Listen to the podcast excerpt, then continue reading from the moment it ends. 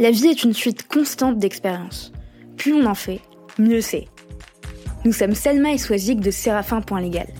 Avec Parole de juriste, nous vous proposons de décortiquer pour vous les parcours de juristes d'entreprises inspirants. Ils vous partageront leurs réussites, leurs échecs, leurs doutes et tous les conseils utiles aux nouvelles générations de juristes. Notre objectif Vous mettre à disposition toutes les recettes pour progresser dans votre carrière de manière concrète. «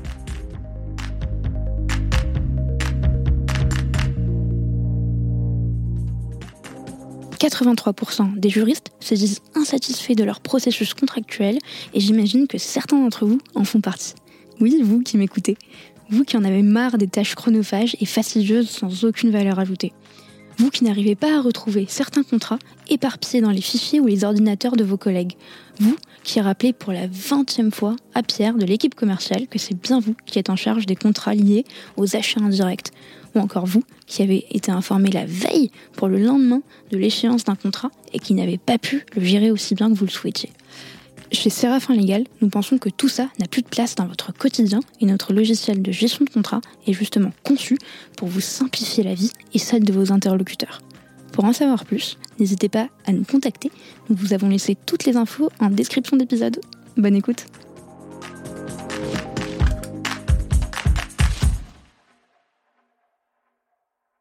Bonjour Marc. Bonjour. Bonjour Coralie. Bonjour Selma. Je suis très contente de, vous recevoir tous les deux. Ben merci, moi je suis très content d'être là. Un peu stressé à l'idée de te recevoir, Marc. Alors bon. Parce que quand même, tu es le premier juriste de France. Oui, enfin, ça c'est une expression, ça fait un peu le premier flic de France, c'est un, un, peu bizarre. Non, non, non, je suis un juriste parmi d'autres et j'ai la chance de, de, présider une association formidable, oui, ça, oui. Et on reçoit également euh, Coralie Tsatsanis, qui est à mes côtés aujourd'hui euh, au micro, qui, qui, sera là d'ailleurs de, de temps en temps. Oui, j'espère être là de temps en temps euh, pour euh, t'accompagner, Selma, sur ce podcast. Je suis très contente et on, va commencer quand même par des remerciements. c'est super important. Parole de juriste, ça existe depuis un an. Ça n'aurait pas été la même chose sans vous, sans le soutien de la FGE. Et vous nous avez tout de suite fait confiance, tout de suite accompagné. Et donc merci. Mais merci à vous aussi parce que c'était une formidable opportunité pour, pour donner aux, juristes une voix et, et un écho aux juristes d'entreprise qui est aujourd'hui la seconde profession du droit, hein, puisqu'il y a plus de 20 000 juristes d'entreprise, dont 7 000 à la FGE, un peu plus de 7 000, et encore on ne compte pas les juristes des collectivités locales. Mmh. Donc euh, c'est dire qu'aujourd'hui, euh, c'est une profession formidable, et c'est une profession qui n'avait pas encore jusqu'à présent euh, pris trop souvent la parole à l'extérieur de son cercle d'expertise, et il nous apparaissait tout à fait essentiel au, sein de la FGE. Et je remercie Coralie là pour, pour nous avoir poussé dans ce sens-là, à prendre la parole de manière à bah, finalement à incarner cette profession et à la rendre très humaine, ce qu'elle est. Exactement. Et le jury, c'était inspirant tout comme un entrepreneur ou tout comme un commercial. Ces personnes n'ont pas le monopole de, de, l'inspiration. Non, mais les juristes, les juristes d'entreprise sont des entrepreneurs du droit d'une certaine manière. Mm. Ils sont des experts et des créatifs à la fois. Totalement. Eh bien, écoutez, euh, on va commencer euh, la première étape, la première question chez, sur Parole de juriste, bah, c'est de te demander, Marc, qui es-tu D'où viens-tu Quel est ton parcours Quelles sont tes passions Qui est le Marc derrière euh, ces différentes casquettes D'accord. Et, où vais-je? C'est ça normalement la question qui suit. On va y arriver C'est simple, c'est simple. Non, oh, c'est, ça, c'est le genre de question, c'est une question toujours compliquée. Donc, qui je suis euh, Donc, Marc Mossé. Jusque-là, il n'y a pas de surprise. Hein. C'est bien, c'est bien moi que vous aviez invité pour ce matin. Donc ça, c'est bon. Absolument. Euh, aujourd'hui, euh, bah, j'ai 56 ans. Je suis marié, j'ai deux enfants. Et puis donc, euh, je suis un juriste d'entreprise depuis, euh, depuis quelques années euh, maintenant. Après avoir été avocat, après avoir eu la chance incroyable de, de travailler avec Robert Badinter. Et puis d'autres choses également, puisque j'ai d'autres vies en même temps. Je vous appelle l'homme aux mille et une vies. Ah oui, c'est, ça fait, oui, mille, et une vies, donc, c'est, donc ça donne mille et une nuits en même temps, c'est ça que je comprends. Tout à fait. D'accord. euh... Tant que tu racontes les histoires, personne ne te tuera. Non, non, mais je, je oh, il n'y a pas tant de secret que ça. Et de toute manière, je ne peux rien dire parce que je suis euh, soumis à la confidentialité. Évidemment. Donc je ne dirai rien que, que je ne puisse euh, dévoiler euh, euh, sans violer aucun des principes qui s'appliquent aux, aux juristes. Non, plaisanterie mise à part, donc euh, oui, oui, je, je, je, suis depuis maintenant euh, quelques années euh, chez Microsoft j'ai dirigé les affaires juridiques et publiques en France avant de, de, de passer à l'Europe. 16 ans, une bonne période. Auparavant, j'ai été chez, chez Philippe Maurice pendant, pendant trois années. Auparavant, j'ai été avocat chez Auguste et Debouzy.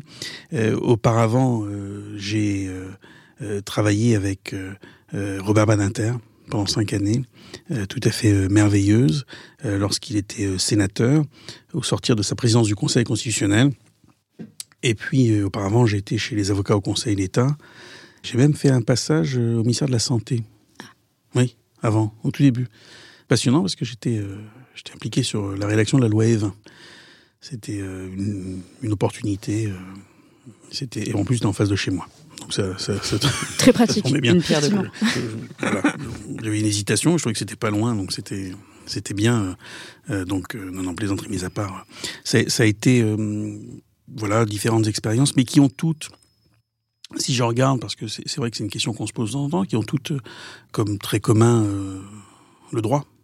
Voilà. Mais le droit sous différents jours, euh, le droit tel qu'on le fabrique euh, euh, dans l'administration, tel qu'on l'applique devant les cours suprêmes, tel que on le on le fabrique au Parlement, tel qu'on le fait vivre dans l'activité d'avocat, tel qu'on le fait vivre dans une entreprise en France, puis à l'international. Donc voilà, c'est le droit sous ses différentes formes. Avec un grand penchant quand même pour les affaires publiques, finalement.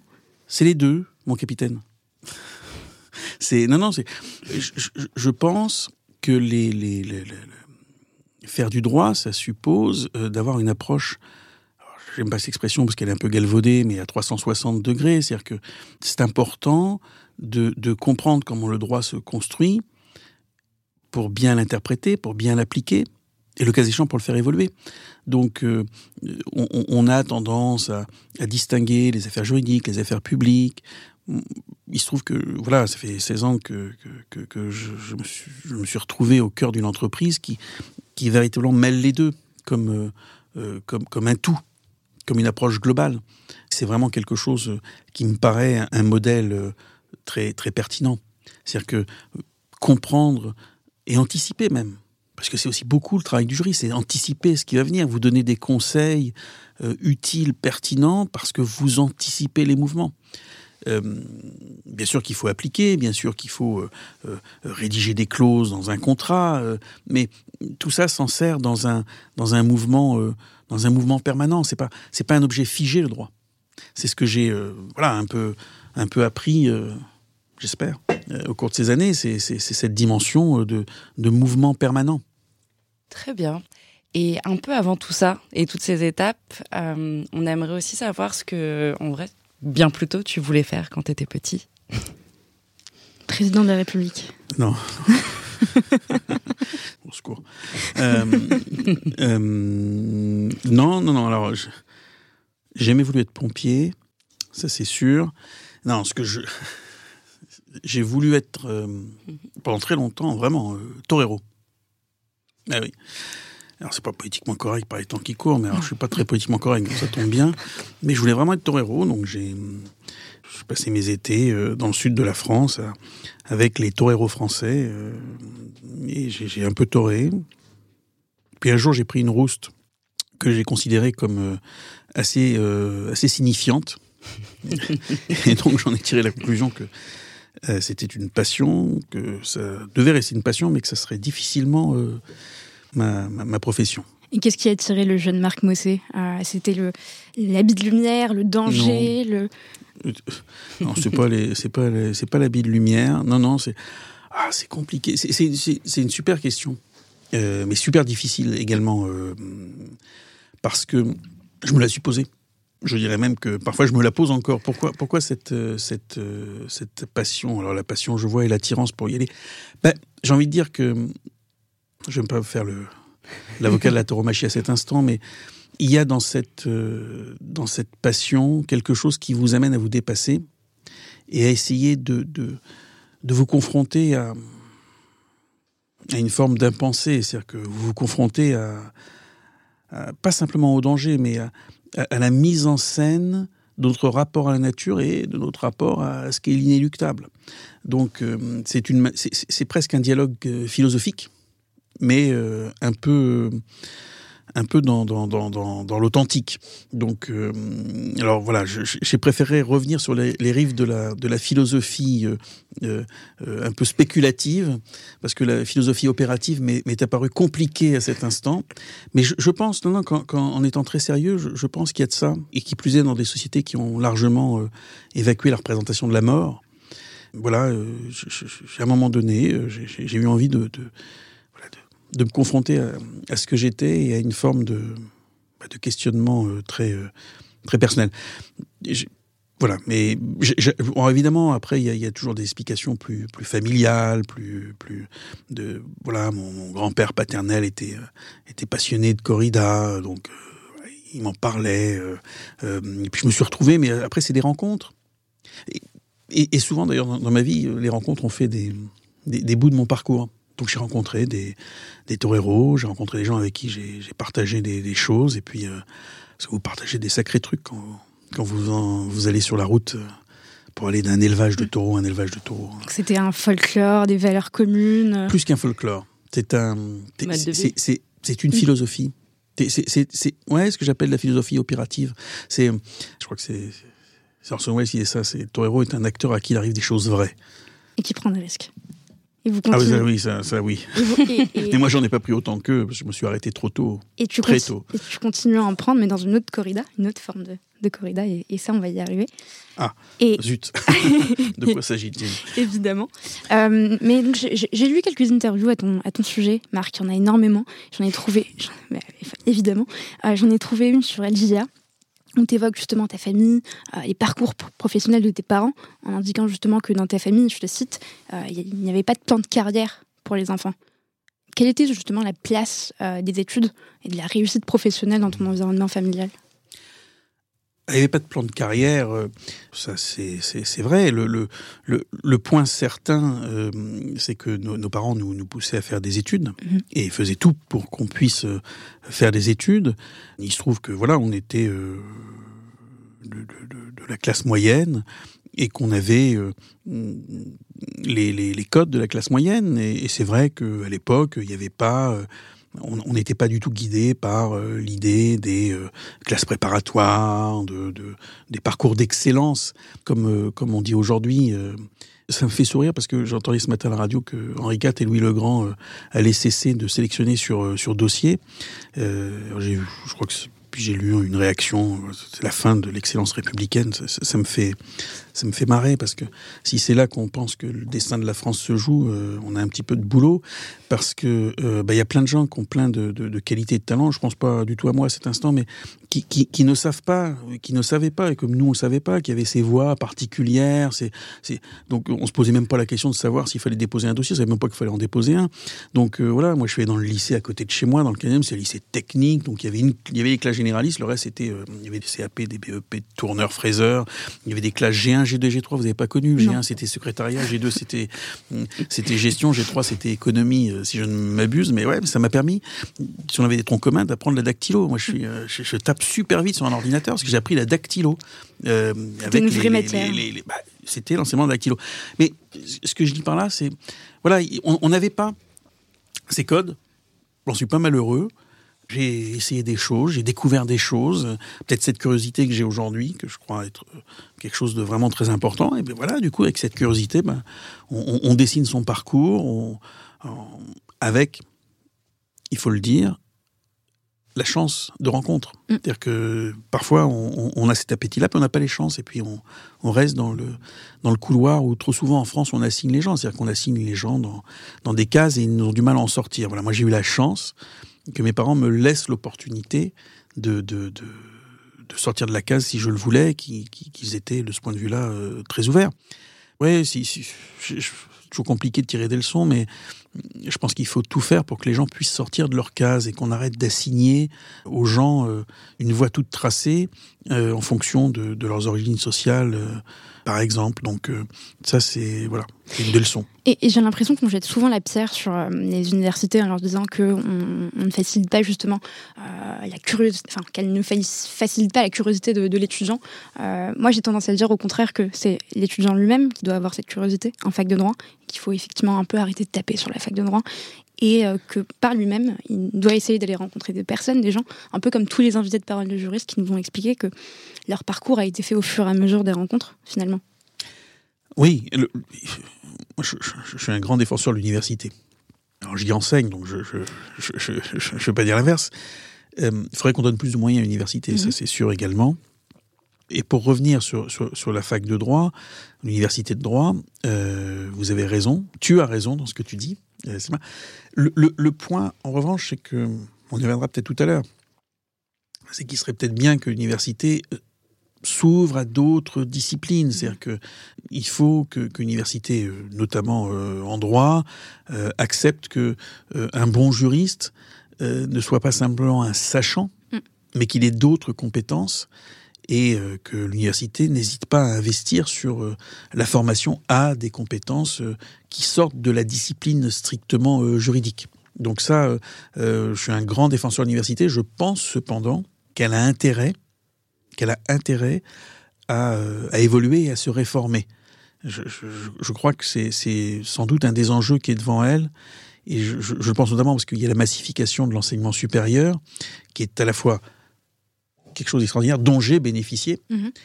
et en même temps, euh, cette massification euh, doit s'accompagner de parcours d'excellence, de parcours diversifiés, euh, et, c'est une bonne manière, ce serait une bonne manière pour l'université de, de, donner à chaque étudiant un, horizon en mixant les parcours longs et les parcours plus courts. Mhm. Il y, a des gens qui sont faits pour des parcours longs, il y a des gens qui sont faits pour des parcours plus courts. Euh, il n'y a pas euh, euh, les bons et les mauvais parce qu'on est dans le long, dans le court. Il y a les gens qui font des parcours plus courts, qui ont des carrières extraordinaires, et les gens qui font des parcours longs et qui, qui s'y perdent. Donc, il faut qu'on voilà, qu'on accepte aussi de, de, revoir la manière dont on, dont on pas simplement on accueille les étudiants à l'université, mais dont on leur construit des parcours qui correspondent à des vraies euh, possibilités en fonction de ce qu'ils sont, en fonction de, de leurs qualités, euh, de leurs défauts, euh, que nous avons tous, qualités et défauts, et qu'on ne se dise pas, je rentre à l'université, c'est forcément M2, je crois mm. qu'on dit M2 mm-hmm. maintenant, voilà, c'est donc au moins 5 ans, voire plus. Il peut y avoir des parcours plus courts, qui pourraient donner des opportunités formidables, mais il faut qu'on construise quelque chose comme ça. Et c'est ce qu'on apprend d'ailleurs sur Parole de juriste quand on voit le, les CV de nos invités euh, et qu'on se rend compte en fait que le parcours parfait n'est pas nécessairement un master 1 prestigieux à Paris un master 2 tout aussi prestigieux à Paris 2 et qu'il y a des carrières qui se font mais qui sont magnifiques euh, tout en ayant un parcours peut-être un, peu moins euh, linéaire, un peu moins doré. et ça me fait une superbe transition parce que toi qui es fils d'un père, père comptable et fils aussi d'une mère dans les assurances, qu'est-ce qui t'a mené vers les études de droit? T'étais plutôt destiné aux chiffres? Alors ça non, je n'étais pas destiné aux chiffres et ça, ça s'est confirmé. Hein. pas beaucoup de certitude, mais celle-là est à peu près, euh, à peu près garantie. Non, non. Euh, là aussi, euh, des rencontres, des lectures, des lectures autour du droit, des figures d'avocats, une tradition dans la famille du côté de mon père, parce qu'il y avait eu des juristes voilà, c'est pas la carrière que mon père avait épousée, loin s'en faut, mais il y en avait eu, donc donc euh, rencontres, lectures, euh, et, donc euh, un intérêt pour avant le droit pour la chose publique, mhm. avant le droit pour la chose publique. Et le droit est un élément de la chose publique, donc ça a été une des orientations que j'ai prises à travers ce, parcours qui est là aussi du hasard, des rencontres. Tu voulais servir ton pays, la France, à travers ton engagement citoyen, et pour toi, le, droit était donc la meilleure manière de le faire? Non, mais parce que c'est plus le, les valeurs auxquelles j'ai été, euh, qu'on m'a inculquées, qui ont, qui ont en grande partie guidé mes lectures. Mhm. Si c'est intéressant cette conversation parce que ça, à travers une question euh, a priori anodine, on, refait un parcours, un, film à l'envers. Mais sans doute, si je réfléchis dans les dans les, les, les valeurs que m'inculquaient mes parents, mes grands-parents, euh, il y avait beaucoup de choses, tout simplement les valeurs républicaines. Au-delà des valeurs républicaines, il y avait finalement des, des gens et des, et des, et des lectures qui, qui ont petit à petit dessiner ce Mhm. qui a été euh, euh, une partie de ma culture. Et c'est ça qui m'a sans doute après, quand on se pose la question de qu'est-ce que je ferai plus tard et qu'on a vu qu'on ferait pas torero, euh, qu'est- qu'est-ce que qui a, beaucoup à voir avec le droit d'ailleurs la le- le- sa manière de construire euh, un certain nombre de, choses. On en reparlera peut-être. Mais mais euh, du coup ça, a sans doute imprimé chez moi euh, des références qui se sont traduites dans, dans, un appétit pour, pour les matières juridiques. Et parce que notamment, vous le disiez tout à l'heure, quand on est en première année de droit, on fait du droit, on fait de la science politique, on fait des relations internationales. on- voilà, donc euh, on est en prise avec des principes et puis leur traduction dans la vie, dans la vie des gens. Donc ça, c'était intéressant. Donc oui, il y a, je pense que c'est une partie de la traduction euh, clairement des valeurs qu'on m'a inculquées, qui sont des valeurs républicaines avant, avant tout, avant tout. Très clair. Donc euh, tu disais que la chose publique, c'était euh, précisément quelque chose qui t'a un peu animé euh, pendant tes études et ton parcours. Et euh, donc très vite, une fois que tu as prêté serment, euh, tu, enfin, déjà tu étais avocat euh, au Conseil d'État à la Cour de cassation. J'étais collaborateur d'avocat au Conseil Oui. d'État à la Cour de cassation. Oui. Absolument. Et tu t'es aussi investi euh, au sein de la conférence. Donc tu as été euh, deuxième secrétaire de la conférence. Mhm. Tu étais assez jeune à ce moment-là. Pendant toutes ces étapes. C'était tes premières expériences euh, professionnelles. Oui. Oui, mais comment, euh, comment tu te sentais à ce moment-là d'évoluer dans, dans ces institutions? Les avocats au Conseil d'État à la Cour de cassation, euh, c'est c'est- un- c'était, c'est, c'est un univers où, où- où on, on apprend la rigueur du droit. Enfin, en termes de formation euh, professionnelle, c'est tout à fait extraordinaire parce que pendant les, les années où, où je traitais des dossiers euh, plutôt de droit public, Mhm. j'ai véritablement euh, amélioré, perfectionné ma compréhension du droit, ma compréhension de la façon dont les juridictions peuvent interpréter le droit. Donc on est dans le droit vraiment qui, se, qui là aussi se fait devant les cours, euh, les cours suprêmes. Et euh, c'est du point de vue de, oui, de la formation, c'est tout à fait euh, remarquable. La seule chose qui m'a, à un moment donné, convaincu que ce n'est pas là que je poursuivrais, c'était que c'est principalement des dossiers. Donc il manquait la patte humaine. Alors évidemment, on, on voit les parcours humains à travers les dossiers, parce qu'il y a toujours, toujours, bien souvent une histoire derrière. Mais c'est pas pareil de le voir à travers un dossier, à travers euh, une procédure qui parfois a suivi toutes les étapes euh, euh, des, contentieux, que de rencontrer les gens, que d'être à, leur écoute. Donc, voilà, il, il manquait quelque chose. C'était à la fois extrêmement formateur, très riche, avec des, des, des, des, des, des- maîtres de- de- d'apprentissage qui m'ont qui m'ont euh, vraiment euh, euh, apporté énormément. Mais voilà, il me manquait cette dimension humaine à laquelle je reste attaché. Donc voilà, à un moment donné, je me suis dit, c'est pas forcément là que je veux poursuivre. Une certaine frustration que qu'en tout cas ont évoqué plusieurs avocats qu'on a reçus euh, sur parole de juristes et qui sont devenus d'ailleurs juristes d'entreprise. Je peux les citer, c'est important. euh, Christian Mouchel, Pierre Chetty, Audrey Gidesen ou encore Johanna Rouquayrol. Et ils nous ont tous expliqué euh, qu'au départ, justement, que le départ de, cette profession, justement, a été provoqué par les mêmes raisons, cette frustration d'être en bout de chaîne ou en milieu de chaîne, faut, faut, déterminer l'emplacement, mais de, ne pas poursuivre un, dossier de A à Z. Et il me semble justement que tu nous dis là, actuellement, tu as ressenti cette même frustration. Est-ce que tu te souviens justement de, de cette période et ce qui a déclenché ce départ, le, le moment clé où tu t'es dit, en fait, c'est pas du tout fait pour moi? En fait, il y a- y, y deux étapes. Il y a la, la- la première frustration que j'évoquais, c'est celle euh, dans le traitement des dossiers chez les avocats au conseil, parce que là, euh, on voit pas de clients. Mm. Quasiment pas. On traite des dossiers passionnants, mais on voit pas de clients en chair et en os. Mhm. Ou rarement. Donc euh, euh, là, il y avait une frustration humaine. Après, euh, quand j'ai euh, eu la, ch- la chance de, rejoindre euh, Auguste Bouzy, là, j'ai pas eu de frustration de ce point de vue-là, du tout, au contraire. Des dossiers passionnants, des, des, des, des sujets, des, des rencontres. Là, pour coup, il y avait, beaucoup de, de, de, de pattes humaines. Mais après, non, c'est qu'il y a eu des opportunités. Alors, il y avait ce que, vous, ce que tu disais, à savoir le fait effectivement que on est sur un, un élément d'une longue chaîne. Mais j'avais la chance quand même d'accompagner des clients euh, euh, sur des projets très, euh, très construits et en, venant assez tôt dans la dans la conversation. Donc il y avait cette frustration, mais après ce qui s'est produit, c'est plus des opportunités. C'est-à-dire que voilà, il y a un moment donné, il y a des clients qui qui viennent frapper à ta porte, et donc ben voilà, on réfléchit. Et c'est très flatteur. C'est, c'est, c'est, ça veut dire, mais c'est la réalité. Ça veut dire que c'est, la récompense d'un travail qui a été euh, bien effectué euh, et d'une expertise qui est reconnue. Euh, pour, pour, moi, il n'y a pas meilleure réussite pour un avocat qu'un client qui lui dise bah, il faut que tu viennes travailler chez moi, c'est ce que je te propose. C'est... je ne sais pas si, si, si, il n'y a pas meilleure réussite, mais oui, oui, c'est flatteur, oui. évidemment.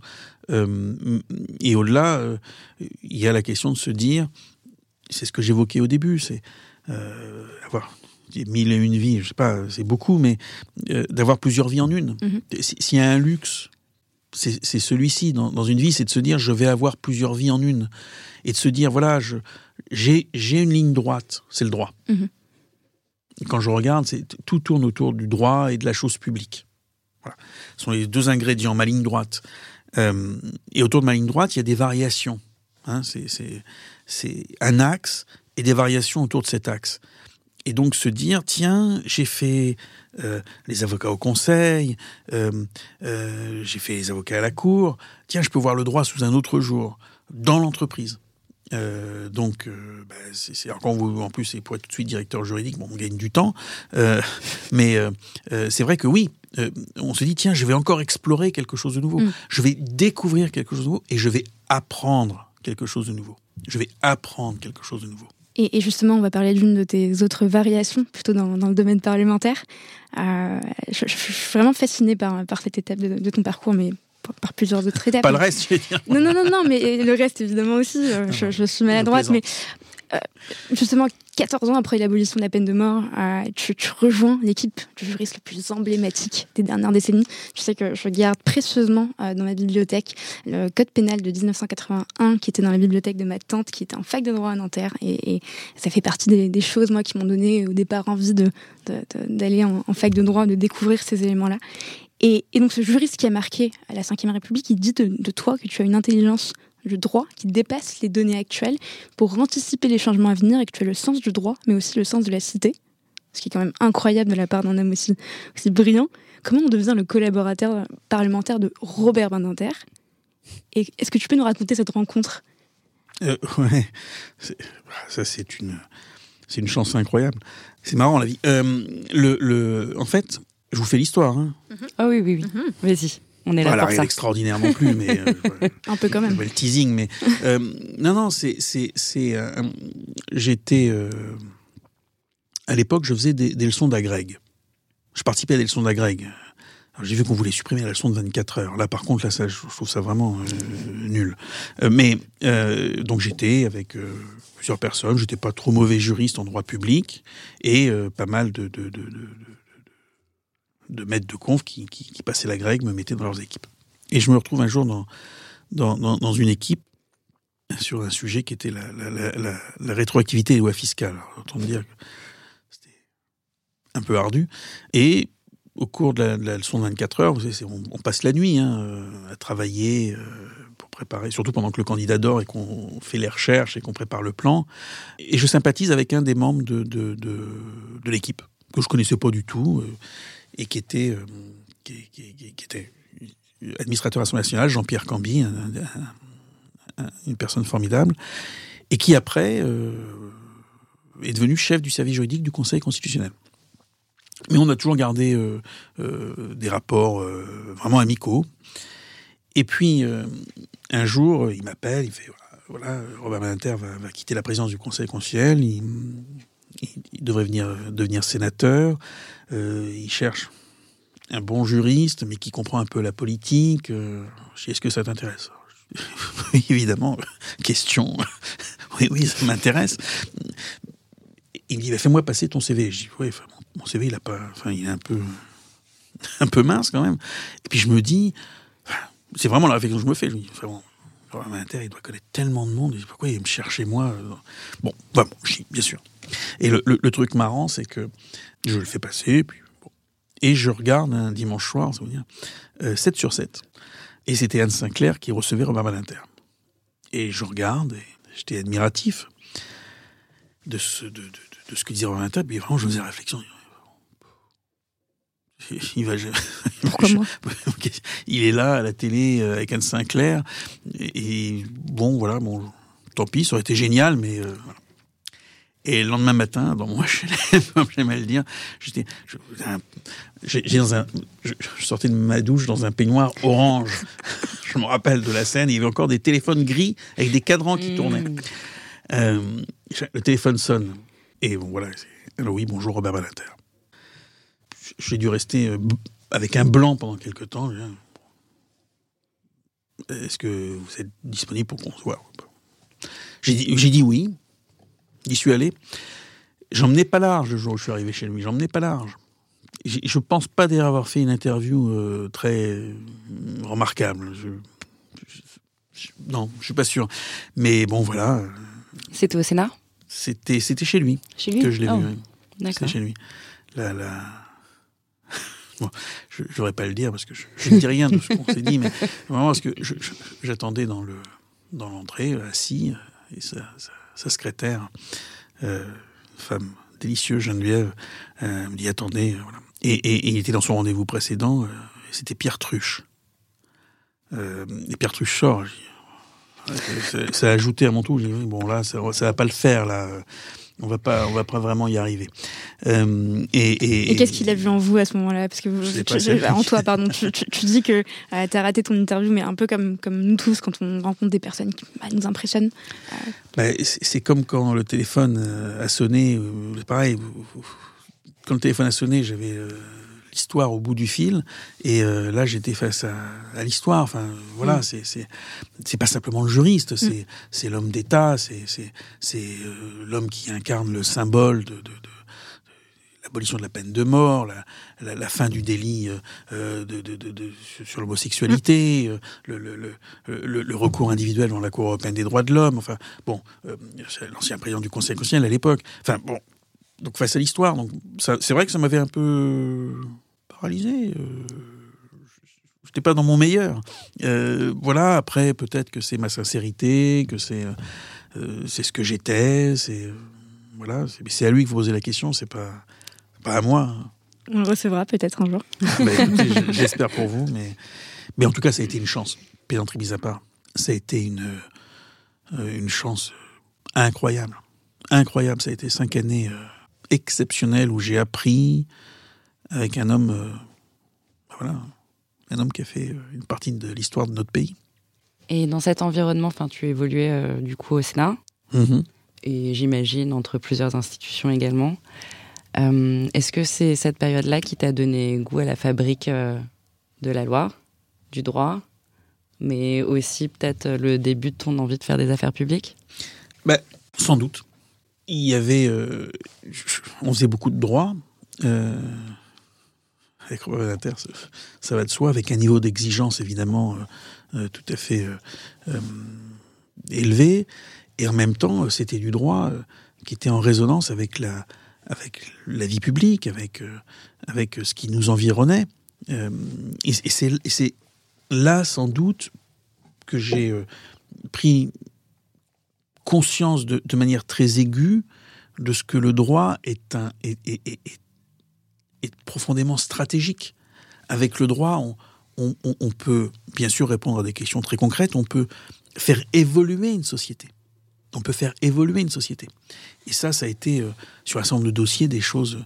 Euh, euh, voilà, c'est quand j'ai eu de la chance, bien sûr, quand j'ai travaillé avec Inter sur la Cour pénale internationale, bah, c'est pas rien sur euh, les ça n'a rien à voir mais vous vous en rappelez peut-être pas mais c'était l'époque de de l'église Saint-Bernard où, les sans-papiers étaient euh, avaient été euh, euh, restés dans, cette église et avaient été expulsés et, je me suis retrouvé avec Robert Badinter et puis les services du médiateur de la République de l'époque c'était Bernard Stasi. On a traité avec ma collègue Isabelle Fichet-Boyle qui qui est aujourd'hui avocate, on a traité tous les dossiers des, sans-papiers de Saint-Bernard avec euh, c'est Ababakar si je me rappelle bien, qui était un peu leur leader, pour, voilà, pour essayer de régulariser euh, le maximum d'entre eux.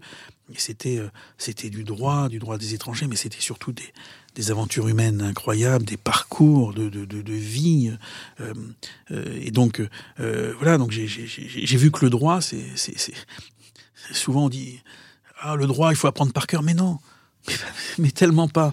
Le, droit, c'est quelque chose de tellement vivant et c'est quelque chose de profondément stratégique. Donc, on pouvait passer de dossiers où, on touchait à des parcours de vie euh, et souvent des vies euh, difficiles, des vies abîmées qui avaient porté les gens à, quitter leur terre euh, natale, à des dossiers aussi emblématiques que la Cour pénale internationale ou à l'époque le Pax ou la parité avec des révisions de la Constitution et puis euh, à, un moment donné euh, pouvoir euh, travailler sur les saisines au Conseil constitutionnel auquel Roland ne voulait pas toucher puisqu'il avait été président donc il se refusait à, y toucher hein. donc mais bon voilà on me demandait au groupe de les écrire donc voilà jusqu'à je, me rappelle de cette histoire incroyable on était avec Isabelle que, je viens d'évoquer Isabelle Fichabol au, bureau et, on, a des réfugiés chiliens euh, qui viennent nous voir parce que Pinochet venait d'être arrêté en, Angleterre. Et ils disent il faut faire quelque chose, euh, euh, il faut qu'il soit jugé, il faut pas qu'il reparte. Et on avait, avec Isabelle, pensé à, lancer une pétition sur la compétence universelle des, juridictions. Il y avait une pétition dans Le Monde, une pleine page dans Le Monde sur le sujet. On avait, c'est pour quelqu'un qui aime le droit, qui aime les, qui, aime les choses publiques. Vous êtes dans, dans, vous nagez dans, dans, dans, le bonheur. C'est ça qui te passionne, c'est d'avoir à la fois un impact sur euh, la société et euh, globalement, mais aussi sur euh, bah, la vie de, de, personnes qui sont dans le besoin, mais que personne ne regarde dans la rue. Enfin, c'est cette dualité-là. ce que je disais tout à l'heure, parce que c'était marrant cette question au, tout début. Je, ne me la pose pas souvent. C'est vrai que je, je me la pose plus. Pourquoi j'ai fait du droit, mais mm. Et en y réfléchissant tout à l'heure, je, te disais, euh, bah, c'est aussi euh, les valeurs qu'on m'a inculquées. Mhm. Et je m'aperçois que oui, c'est les valeurs qu'on m'a inculquées qui, à un moment donné, se sont traduites dans des, dans des actions. Euh, et le droit était cet outil. Et, et, et, on se bat avec la FGE pour faire reconnaître que le droit, c'est un outil mhm. stratégique incroyable. C'est pas un truc figé. C'est quelque chose qui, qui sert à faire, à faire évoluer une société. mais comme tous les outils, hein, c'est tous les weapons, hein, c'est un outil euh, ou c'est un missile. Ça dépend comment on l'utilise, mais, mais c'est un outil puissant. Et voilà, c'est la chance que j'ai eue euh, pendant cette, euh, pendant cette période-là. Et on va en parler de la visio, mais avant ça, je pense que Coralie a quelques questions pour toi sur la partie Microsoft France. Absolument. donc après ces expériences, tu es, es, rentré en entreprise, et notamment chez Microsoft. Et à ce moment-là, bah, le droit était aussi un outil stratégique. Évidemment. Est-ce que tu peux nous expliquer un peu comment euh, tu l'as utilisé euh, pendant ces années chez Microsoft euh, et comment comment tu as développé la, culture juridique du département? Oh, alors.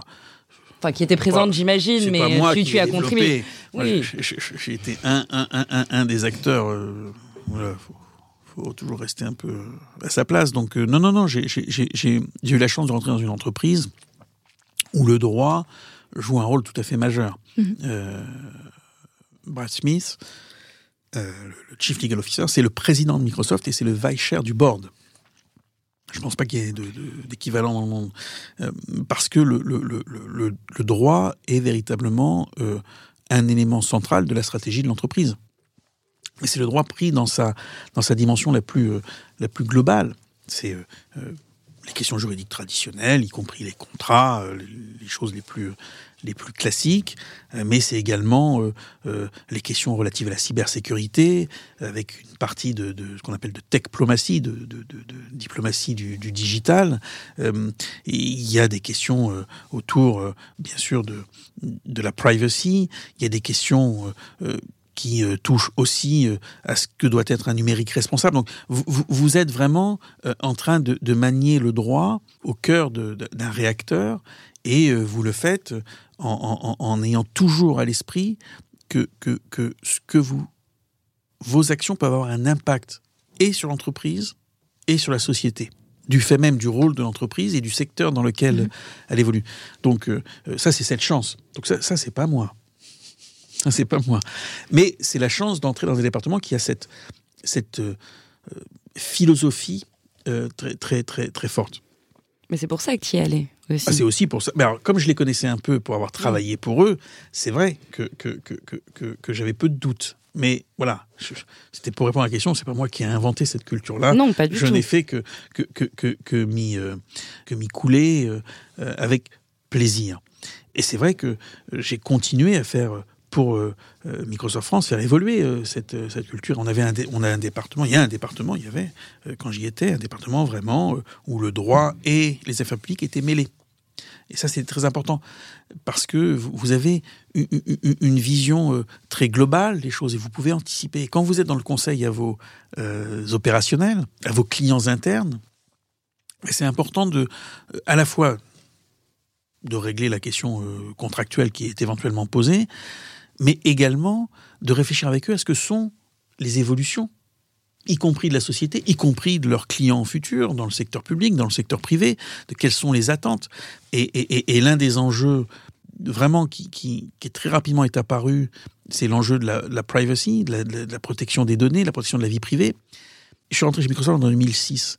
2006, c'était, c'était pas un sujet qui était sur le haut de la scène. Vraiment pas. Euh, on avait le 78 qui était là, la directive de 95 qui avait été transposée en retard en France en 2004. Euh, mais voilà, c'était il y avait une espèce de force de l'habitude, on avait tous ça en tête, mais personne n'y portait une attention euh, véritablement aiguë. Et je me rappelle très bien, avec mon homologue allemande, on, a très tôt dit ah, ça, c'est un sujet qui va monter en puissance. C'est un sujet qui va occuper le devant de la scène. Et euh, on a travaillé avec euh, euh, le siège pour, pour en tirer des conséquences. Et on a, on a été première entreprise à, mettre dans nos contrats, notamment de, cloud computing, ce qu'on appelle les, clauses contractuelles type, qui, qui, était vraiment une avancée mais ça a été un travail, un travail avec l'engineering, un travail avec le, business et puis nos collègues juristes américains pour, pour faire évoluer un certain nombre de choses parce que on sentait que ce thème de la privacy était un thème important et que la question de la confiance allait être tout à fait centrale et qu'il fallait y répondre. Et, c'est là que le juriste joue un rôle tout à fait euh, remarquable. Et c'est une manière de répondre à ta question, Coralie, c'est de dire, c'est pas d'attendre que la question soit posée, mm. c'est d'essayer d'imaginer ce que pourrait être la question qui va venir. Il y a toujours une part de risque à imaginer la question parce qu'on peut se tromper. Euh, mais il faut prendre cette part de risque de temps en temps, euh, un risque calculé bien sûr, euh, et essayer d'apporter la bonne réponse. Ça veut dire euh, et le travail d'anticipation et le travail d'argumentation qui n'est pas qu'un travail d'argumentation externe, mais également interne. Parce que en interne, voilà, les gens disent mais pourquoi faire ça? Parce que mm. je me rappelle les clauses contractuelles type, les, les, les discours qu'on avait, il y avait des audits par des tiers indépendants. Donc ça veut dire sur l'appareil industriel, de euh, la dimension industrielle, euh, puisque le cloud, c'est comme une, c'est un facteur de production, si on parlait euh, en langage presque marxiste. voilà, de, de, de, transformer pour permettre les audits de tiers indépendants, etc. Donc, c'est des sujets lourds, mais c'est des sujets qui sont qui sont passionnants et où le droit, c'est encore une fois, je disais comme pour tout à l'heure, un, un, un, outil qui, qui, a un impact ou sur la vie de la société, ou sur la vie de l'entreprise, ou sur l'économie. Donc ça, c'est c'est des choses tout à fait euh, tout à fait passionnantes. Et moi, je, voilà, là aussi, ça a été une chance incroyable de pouvoir euh, travailler sur ces sujets-là. Comme ces dernières années, euh, euh alors, je sais pas, je peux anticiper sur une question qui viendrait sur Microsoft au niveau européen, mais ce que j'ai pu faire sur sur les questions du, du, du, cloud souverain, ou ou encore, voilà, tant pis pour si je hack ta question, mais mais non non, mais parce que c'est c'est une continuité. Euh, quand, quand, quand, j'ai eu, là aussi,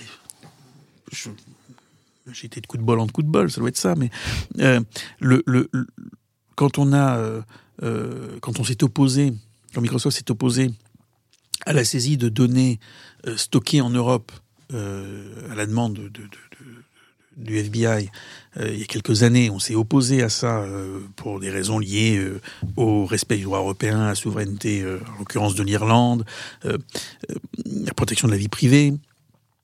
Alors c'était un vrai... c'était un choix.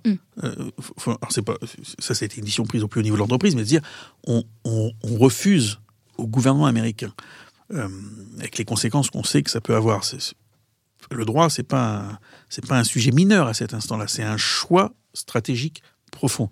Vous faites ce choix, puis après, ça va devant les juridictions. Et euh, voilà, moi j'ai eu la chance de travailler. Alors il y avait la Cour d'appel de, de, de, New York, faut travailler. Et puis après, il y a eu la question devant la Cour suprême.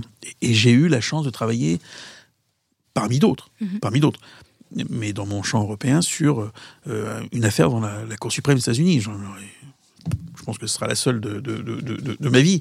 Mais euh, là, j'ai vu à quel point le droit occupe une place centrale aux États-Unis c'est incroyable, un contentieux devant la Cour suprême. Euh, la rigueur, le, détail, la manière dont les, la société dans son ensemble s'y intéresse. Les, amicus curiae qui ont été produits, je crois qu'il y avait plus de 50 amicus curiae de, juristes, d'ONG, de, de, de d'informaticiens, professeurs d'académiques de, de, de, de, euh, sciences euh, computationnelles, sciences informationnelles, qui, qui euh, produisaient des mémoires dans la Cour suprême pour, parce que le sujet paraissait important. Mm. C'est incroyable. Alors ça vient un petit peu en France avec les portes étroites, mais ça va un peu dans le désordre, je trouve, parfois. Mais là, c'est quelque chose qui est assez structuré. C'est pas, on fait pas ça en se levant le matin, c'est très rigoureux. Mais on voit à quel point le droit peut faire évoluer les choses. Et euh, euh, ça, c'est, ça a été une, une, chance. Euh, une chance incroyable. Et qu'est-ce que tu dis aux juristes qui, qui voient des choses arriver comme des sujets qui vont être porteurs dans les années à venir et qui vont impacter justement l'activité d'entreprise au niveau commercial et qui justement alarment, alertent, mais qui ne sont pas nécessairement entendus? Qu'est-ce que tu leur conseilles à ce niveau-là? Never give up. Euh, mais non, le, je, pense que c'est. On disait ça l'autre jour dans, une, dans, un autre cas. le juriste est le premier lanceur d'alerte mm. à, mains égards, à la fois mm-hmm. sur les questions de conformité puis sur les questions de sujets qui arrivent. Mm-hmm. Bah, il faut, euh, euh, de manière organisée, rationnelle, ne pas cesser de, de, de, de porter le message. Voilà. Euh, il faut trouver la bonne manière de le faire, il faut trouver les bons arguments, mais euh, c'est important d'être dans ce rôle d'anticipation. Qu'est-ce qui vient euh, et, comment on s'y prépare et on, en parlera peut-être tout à l'heure si on vient sur la vieux, mais, mais c'est un sujet sur lequel on a beaucoup travaillé, c'est de se dire les juristes doivent beaucoup, beaucoup plus être en conquête de nouveaux sujets que d'être en attente des mmh. questions qu'on leur pose. Il faut c'est pas simplement de la curiosité, mais c'est et pas simplement de l'anticipation, c'est c'est un esprit de curiosité et de conquête. Il y a des sujets qui arrivent, j'en prends un euh, parce que je, je, vois à quel point il est important, c'est la cybersécurité. Moi, le réflexe, c'est de dire ah, c'est un truc de technicien, c'est le responsable de la sécurité des informations, euh, le RSSI, euh, c'est le DSI. Nous, on est juristes, on connaît rien à la, la, cyber. Non, la cybersécurité, c'est des questions de, de, de données personnelles, c'est des questions d'assurance, c'est des questions euh, euh, contractuelles. Mhm. Euh, c'est un sujet dont les juristes doivent s'emparer. Mais il ne faut pas attendre.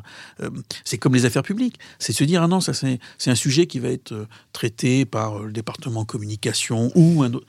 Non, on, parlait tout à l'heure de la, de la, vie privée, la protection de la vie privée. Enfin, si, si vous vous intéressez à ce sujet-là, c'est bien d'avoir un travail sur vos contrats avec euh, tout ce qui est lié au RGPD, mais c'est pas mal d'anticiper les sujets. Et c'est bien si vous avez été même en mouvement avant que le RGPD ne soit, ne soit, ne soit adopté. Euh, et, ça, c'est bien de, de, le travailler ensemble, parce que vous avez une approche cohérente à ce moment-là. Vous avez une approche euh, consistante sur ces sujets. Donc les juristes, et on le voit de plus en plus, c'est ça qui est formidable, c'est qu'on voit cette évolution s'empare de plus en plus de nouveaux thèmes, sont de plus en plus en situation de conquérant et euh, n'hésitent plus à pas simplement être des business partners. Une des évolutions qu'on a vues il y a quelques années, c'est on passait du, euh, du, juriste qui, sécurise les opérations au business partner. Mhm. C'est une évolution très, très notable et très utile. Mais il va au-delà maintenant il est plus simplement business partner, il est stratège dans l'entreprise.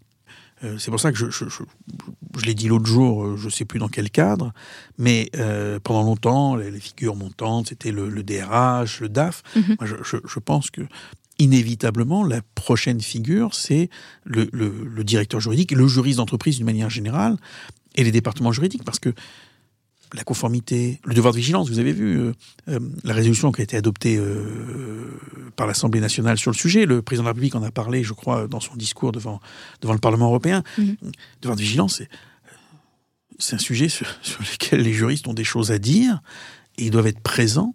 Et donc, inévitablement, euh, ils doivent être là au cœur de l'entreprise. Donc, voilà, les juristes doivent s'emparer. Il ne faut pas être timide. Les juristes ont pu être timides à une époque. Euh, mais quand on regarde, si, si on prend la FGE, c'est 52 ans maintenant, à peu près. 50, moi j'étais élu pour les 50 ans, donc on est à 53 ans. Oui, c'est ça. 53 oui, oui. ans, on va faire les 53 ans. C'est un métier en 50 ans qui a profondément évolué. Profondément évolué. Et, et, et c'est sans doute un des métiers les plus glamour euh, qui soit. Non mais c'est vrai. Beau. Non, non, mais je, je, dis ça sans, sans rire.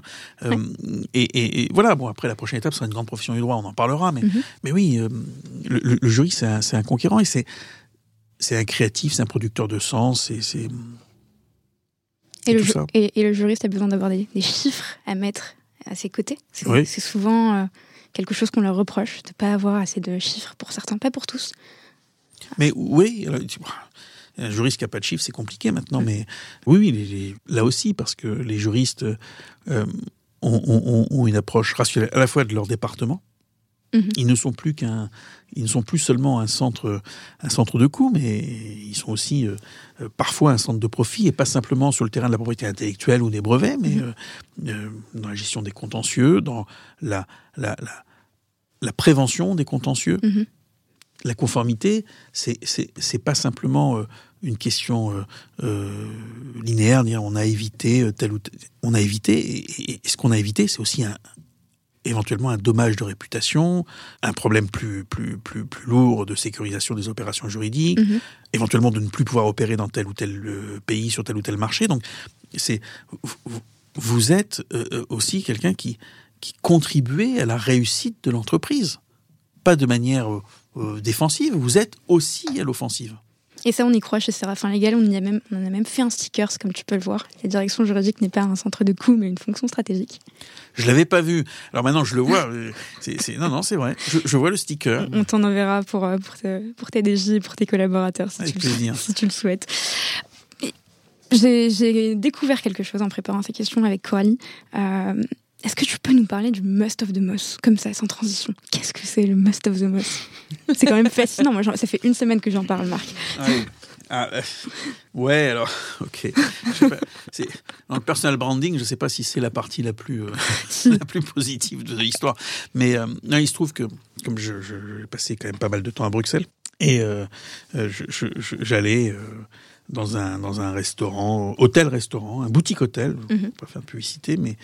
Et, et, et comme euh, m'arrive d'être client avec les gens et sympathiser avec, euh, avec une partie du personnel et la, la bartender du, du, du, du bar d'Odette en ville, pour ne pas le citer, Mhm. mm -hmm. euh, qui maintenant, je crois, elle est partie en Australie. Marion qu'elle s'appelait. Euh, enfin, qu'elle s'appelle toujours d'ailleurs, euh, Marion, je pense. Euh, et puis elle dire, oh, tiens, je vais créer un cocktail. Euh, the Must of the Moss. C'est mon nom, The Mossé, Moss. Alors, Moss, ça fait un peu plus anglo-saxon, c'est international. Ça fait Kate Moss. Ça fait... ouais, ouais, ouais, ouais. Alors, c'est peut-être à ça qu'elle a pensé. Et donc, elle l'a elle, elle, elle, elle créé. Et il est, il est pas mal, il est pas mal, il est pas mal. J'avoue, J'avoue, c'est un péché, un péché d'orgueil. Mais oui. Qui, bon, avoir un cocktail à son nom dans un bar d'une ville internationale, bon, il, ah, c'est pas mal, c'est pas mal, c'est pas mal. Je pense qu'on a, on atteint un certain niveau de réussite à ce ouais, mais ça sera, ça, ça, sera, ça sera jamais le daiquiri d'Hemingway à la Floridita. Euh, mais bon, tant pis. Mais bon, j'ai voilà, sait, comme, comme Hemingway, euh, je suis passionné de tauromachie, donc il y a, il y a, il y a des liens. A peut-être un lien, voilà, c'est peut-être ça le, le, le, point commun. Donc pour tous les juristes qui veulent euh, préparer un Must of the Must, je, je mettrai la recette en description ah bah, de l'épisode. Merci, vraiment. On, prévoit de le faire à la prochaine Assemblée Générale, ah. évidemment, de l'AFGE. On aura des Must of the Moss. Ok. Eh ben. Mais du coup, euh, pour continuer sur euh, l'AFGE, et ça va être un peu mon moment euh, fan club de mon président. Tu es arrivé à l'AFGE il y a quelques années en tant qu'administrateur. Un de tes premiers chantiers, en tout cas un des sujets que tu as pris en main, très volontairement, c'est la communication de l'AFGE je m'en souviens assez bien parce que j'étais euh, déjà responsable de la communication. Et euh, à vrai dire, j'étais très contente et motivée de pouvoir euh, travailler avec toi sur ces sujets. Et tu avais une vision un petit peu différente, un peu au-dessus de ce qu'on avait l'habitude de voir à la FGE. Enfin, tu avais vraiment ce positionnement et du métier qui est stratégique que tous les présidents et administrateurs ont, il n'y a aucune difficulté, mais vraiment cette envie de positionner la FJE en institution. Une vraie institution, pas juste organisation professionnelle. Ce qui, euh, clairement, en tant que responsable de la communication, est euh, plutôt intense et challengeant. Donc merci pour ça. Bon, on, avance, hein on avance sur ce sujet. Mais euh, en plus de ça, moi, je voudrais savoir, déjà pourquoi ce sujet de la communication et du coup ce lien avec les aspects plus politiques euh, étaient très importants pour toi pour les juristes d'entreprise Et s'il y a d'autres euh, points forts ou chantiers forts ou engagements que tu as appris à l'AFGE dont tu voudrais nous parler qui sont les plus importants? Enfin, qui t'ont le plus marqué en tout cas. Alors, merci pour, euh, pour la manière dont tu, tu, introduis la question. mais non, non, mais pourquoi c'était important? Parce que, encore une fois, le, le, le juriste d'entreprise, il est de, plus en plus euh, évident dans l'entreprise. Son image a changé dans l'entreprise. D'ailleurs, on le voit dans les enquêtes qu'on fait sur le fait que maintenant, euh, la plupart des juridictions dans les COMEX, dans les fonctions compliance, c'est eux qui ont le leadership. Donc, vraiment, j'ai dire, dans l'entreprise, c'est une évidence. Récemment, euh, le, président du MEDEF, Jean-François Bézieux, a donné une interview dans GEM, le magazine de, D'ailleurs, c'était un de mes premiers chantiers. Il s'appelait Juriste d'entreprise magazine. on va le changer, on va l'appeler J'aime. C'est vrai. J'aime les juristes. Et euh, dans, l'un des récents numéros de J'aime, Geoffroy Roux de Bézieux, patron du MEDEF, a, clairement dit euh, l'importance euh, qu'ont les juristes dans l'entreprise. Donc, ça, je pense que c'est acté. Mais c'est important que ça se sache à l'extérieur. Parce qu'on est dans une société où, on le voit bien, euh, il faut euh, pouvoir influencer un certain nombre de, euh, décisions, d'évolutions par la voix qu'on porte sur l'extérieur. J'avais cette conviction, notamment par rapport à certains dossiers comme la confidentialité des avis des juristes d'entreprise ou l'avocat d'entreprise, selon les, regards qu'on porte, que pour y arriver, il fallait qu'on soit reconnu au-delà de, euh, des usual suspects, j'allais dire, de, ceux qui sont nos, interlocuteurs habituels. Et convaincre sur une évolution comme celle-ci des interlocuteurs qui ne connaissent pas nécessairement notre métier, qui ne connaissent pas nécessairement le droit. Et sans doute qu'il y a en France, dans nos élites, euh, un manque de culture juridique qu'on doit pouvoir parfaire. Il faut avoir une expression extérieure. D'où un certain nombre d'idées. Euh, euh, voilà, l'idée du Grenelle du droit. Euh, voilà, pourquoi Grenelle? Parce que en France, ça fait partie de notre imaginaire social et sociétal et politique. Et voilà, donc hop, c'est un il y a des grenelles de tout maintenant. Alors bon, c'est pas, bah, ça manque d'originalité, mais bon. Mais, il y avait le Grenelle du droit. et c'est pour ça que j'avais insisté pour qu'on le fasse à, la mutualité. Hum pour qu'on aille jusqu'au bout de. C'était super d'ailleurs. de l'histoire. Je garde un bon souvenir. mais bon, c'est, non, mais c'était amusant et avec euh, avec Stéphanie euh, Fougou à l'époque, on, avait euh, vraiment monté ça. et je me rappelle Coralie, euh, Anne-Laure, euh, Yatou, Charlotte, on s'était. C'est vrai que nos, petites mains, on avait fait un truc qui était euh, et, qui l'année suivante quand même a, reçu le Premier ministre. Mm. Donc d'une petite idée, on a réussi et vraiment avec Stéphanie, on en garde un, super souvenir. on a réussi à faire un truc qui était pas écrit. Euh, et on avait mis tout le monde dans la salle, tous les juristes. Enfin, tous les juristes, c'est-à-dire euh, euh, les juristes d'entreprise, les avocats, les, les, les universitaires. la grande profession. La grande profession, oui. Mais ça, c'était pas écrit. C'était le premier événement de cette nature qui se faisait. Donc, euh, d'un seul coup, on s'est retrouvé projeté euh, au centre des débats, et, évidemment, d'avoir le, Premier ministre, Édouard Philippe, à l'époque, qui vient, euh, c'était une, forme de reconnaissance de ce qu'on était. Et c'est pour ça qu'on a prolongé, en, en, rendant public cette année, le 15 décembre, je suis 15 décembre pourquoi? C'est parce qu'on essaye de partir en, avant. Nous, on n'est pas sortant, alors on peut pas, on peut, on, peut pas attendre le dernier moment pour, pour se déclarer. Donc, on, a, euh, on a sorti notre plateforme présidentielle, mais qui n'est pas simplement, et ça c'était important, et ça contribue un petit peu à l'évolution que tu, que tu indiquais, euh, Coralie, qui n'était pas simplement, comme le font tous les lobbies, la liste de toutes les questions euh, qu'on a à poser aux futurs décideurs qui vont vous répondre, mais oui, bien sûr, on a bien pris note et c'est super. Non, non, on a une plateforme qui, euh, d'une part, n'est pas définitive, c'est-à-dire que les gens peuvent l'enrichir, mais euh, ne traite pas que des problèmes de juristes d'entreprise euh, en, tant que, en tant que corporation, que nous ne sommes pas d'ailleurs. Mm-hmm. On parle bien sûr de la confidentialité, mais pas parce que c'est pour nous important en tant que profession, parce que c'est important pour les entreprises et pour la compétitivité.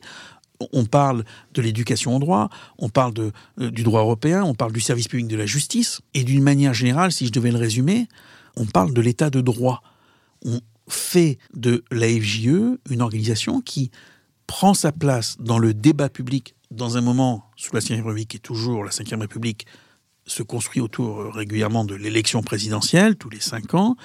On prend notre part de voix pour dire combien l'état de droit est important à la fois pour les citoyens et pour euh, les entreprises on le dit parce que, euh, euh, ben voilà, il y a quand même des questionnements sur le service public de la justice et on a cette mobilisation inédite des magistrats, des greffiers que nous avons soutenus publiquement, comme les avocats le font, et on a des propositions à cet égard pour euh, que les moyens, les ressources, le nombre de magistrats soient au moins au niveau des autres États membres de l'Union européenne. On s'engage pour une révision constitutionnelle sur l'indépendance des parquets dans le cadre de, la nomination des, des, des procureurs généraux. On s'engage dans un moment où il y a quand même, quand même, euh, et c'est pas, c'est inquiétant, c'est pas bien, une remise en cause de l'état de droit. Une remise en cause de l'état de droit. Alors je veux dire, je sais pas si on le dit dans votre podcast, mais moi je le dis. Enfin, je ne m'attendais pas qu'en 2022, mhm. on ait comme euh, référence de notre génie national dans le débat public le maréchal Pétain, qui est euh, évidemment toute la remise en cause de ce que font, de ce que sont nos valeurs républicaines. Et donc les juristes doivent dire quelque chose à cet instant. Donc on est dans le débat pour défendre l'état de droit. Et donc on dit il faut une éducation au droit, il faut une épreuve obligatoire au baccalauréat, quelle que soit la filière générale, technique. Le droit, ça doit devenir non pas le truc des sachants, mais le bien de tous les citoyens. Donc on s'engage là-dessus. La remise en cause de la primauté du droit européen, ben, on dit non, il faut défendre la primauté du droit européen. C'est pas un abandon de souveraineté, c'est des transferts de compétences par des États souverains sous la vigilance des cours constitutionnelles dans le dialogue de la Cour de justice. Donc on dit, euh, si on veut une Europe de la paix, une Europe puissance, c'est plutôt bien qu'on ne se débarrasse pas de ce qui a été un des éléments de la modernité de la construction démocratique qu'est l'Europe, qu'est la primauté, mhm. qui n'est pas un abandon de souveraineté. Donc, on intervient sur tous euh, ces sujets de manière très, euh, très concrète, pour, et plein d'autres, hein, si vous lisez la plateforme, pour dire que euh, le droit est un élément central, avec un dernier point qui est vraiment peut-être à la fin le cœur de cette plateforme, qui est que, au-delà de la crise du service public, au-delà de la polarisation, et on voit bien que la tentation illibérale, elle est aussi en France. et, il y a quelque chose de plus profond qui se joue. On vit une révolution industrielle portée par le numérique et un changement climatique euh, dont on voit bien les, conséquences euh, possibles. Et donc euh, tout le monde est, confronté à, des changements qui sont presque anthropologiques. Et la question qui se pose, c'est l'avenir des générations futures. Pas moi. Moi, je suis déjà sur la voie de sortie, d'une certaine façon. Ben si, c'est une réalité. Non, non, mais c'est une réalité. C'est les générations futures. Donc, qu'est-ce que sont les droits des générations futures? Et les juristes, ils ont quelque chose à dire là-dessus. Et notamment les juristes d'entreprise, parce que pour les droits des générations futures, les entreprises joueront un rôle. On le voit avec la RSE, on le voit avec les critères ESG, on le voit, ben, on parlait du devoir de vigilance. Les entreprises, elles, produisent du droit maintenant. Et elles produisent du droit avec euh, les juristes d'entreprise au premier rang. Et donc, on voit bien qu'on demande aux entreprises aujourd'hui de jouer un rôle important y compris au nom de l'intérêt général. Il y a une forme d'hybridation du droit. Il y a euh, le droit euh, qui, petit à petit, euh, est créé aussi d'entreprises qui devient une source du droit. Il y a, parfois l'État qui transfère une partie de la régulation aux entreprises, et c'est notamment le rôle de la conformité. Donc les entreprises, elles vont jouer un rôle dans ce que seront les droits des générations futures. Et donc, on dit, bah, c'est le moment d'en parler. C'est- pas rien. Enfin, c'est- pas rien ce qu'on est en train de vivre. hein. Ce que tu nous dis, c'est juriste, prenez-en conscience, c'est ça? Ah ben, Prenez-en conscience euh, d'une part en tant que citoyen, Mhm. mais ça c'est à chacun de le faire. Moi, j'ai pas à donner de, de leçons à cet égard. Mais en tant que juriste, on a une, on a un rôle à jouer. Mm. On a un rôle à jouer à cet instant. euh, Encore une fois, euh, notamment parce que au-delà de, de, de ce qui est la conjoncture, il y a les droits des générations futures et on ne peut pas les ignorer. Avant-dernière question. Marc, en plus d'être euh, directeur juridique, président de l'AUJE, E, presque acteur, avec les cours Florent, tu es aussi maire adjoint de la ville de Meudon. Mhm. Donc tu es très très engagé et je suis capable de le dire car euh, on a eu déjà euh, plusieurs calls ensemble où notamment tu euh, aidais tes concitoyens à se faire vacciner. Donc tu es capable de faire ça aussi, de faire vacciner les gens Ouais. et de gérer la UJE. Donc ça, ça peut être assez impressionnant. Est-ce que tu peux nous, du coup nous parler un peu plus de, de ton engagement et nous dire comment tu arrives à gérer tout ça? En étant bien organisé. non, mais en étant bien organisé, en, en séparant, en se levant tôt, en se couchant tard, voilà. en ayant la chance de ne pas dormir beaucoup. C'est une chance. C'est ça le secret de Marc Mossé, c'est Oh, pas, pas si dormir ce- beaucoup Oui, grâce au Must of the Moss. mais non, c'est- pas le secret, mais voilà, plutôt plutôt bien organisé, contrairement à certaines apparences. Et et, et- et voilà, en réservant des plages. euh, Bon, voilà, la mairie c'est plutôt le samedi matin. euh, je me lève euh, de 8 à 9, je vais faire tel ou tel sujet. Mhm. voilà, je vais donner mes cours à tel jour. Bon, voilà, c'est une question d'organisation. Je suis pas le seul comme ça franchement.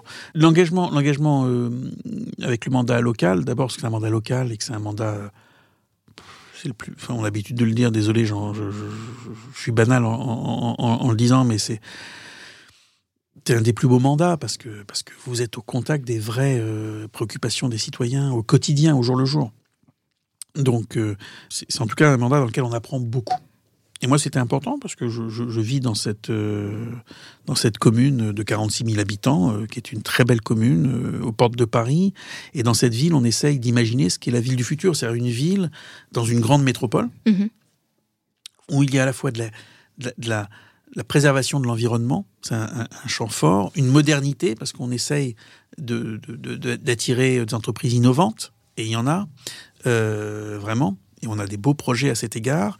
C'est une ville qui va de la Seine jusqu'à la forêt, donc il y a une topographie assez étonnante. Et donc, euh, on essaye d'inventer la ville de demain où il fait bon vivre. Et ça, c'est, là aussi, c'est une chance de pouvoir euh, concrètement essayer d'imaginer avec les gens, mais pas tout seul, pas en chambre, pas, euh, pas dans les livres, Mhm. mais au contact des gens, puis d'éprouver, puis se tromper. Et se dire, tiens, bah oui, moi j'avais cette idée-là, mais c'est pas ça que les gens veulent. Donc, trouver ce, ce- ce bon point d'équilibre entre euh, ces aspirations, les aspirations des citoyens, et puis, et puis à la fin d'être utile. Et à un moment donné, l'épitaphe, c'est quoi? C'est il aura essayé de faire ce qu'il peut. On essaye de faire ce qu'on peut. Et on dit euh, vaccination, ben oui, ben c'est normal, on est là. Et les gens, ben voilà, j'étais là pour aider, orienter les gens pour qu'ils aillent se vacciner. Bon, je sais plus quel call on avait à ce moment-là, mais, mais bon, voilà, ben c'est normal, il faut, faut se rendre utile aux gens. Et c'est pas pour rien que les élus locaux sont les élus les plus appréciés des Français, finalement, il me semble. C'est, c'était, Oui, euh, beaucoup, oui, oui, bien sûr. et, et ça te permet aussi de, de euh, j'imagine, euh, d'assister ou en tout cas de, de présider des cérémonies de mariage, notamment comme celle de, de, de Lorraine euh, O'Hara, si, euh, si elle nous écoute. Je vois qu'on a, qu'on a- des bonnes infos. Oui, oui, oui. je- marie les- ça m'arrive de marier les gens. Ouais, des ça, collègues de Microsoft. Ouais, ça c'est c'est c'est un moment toujours. euh, Je me rappelle très bien de c'est très chouette et, et c'est toujours chouette d'être là et de d'emmener les gens euh, pendant un moment vers vers ce joli voyage. C'était un plaisir de, de t'avoir. Merci, c'était un plaisir d'être avec toi, avec vous. Merci.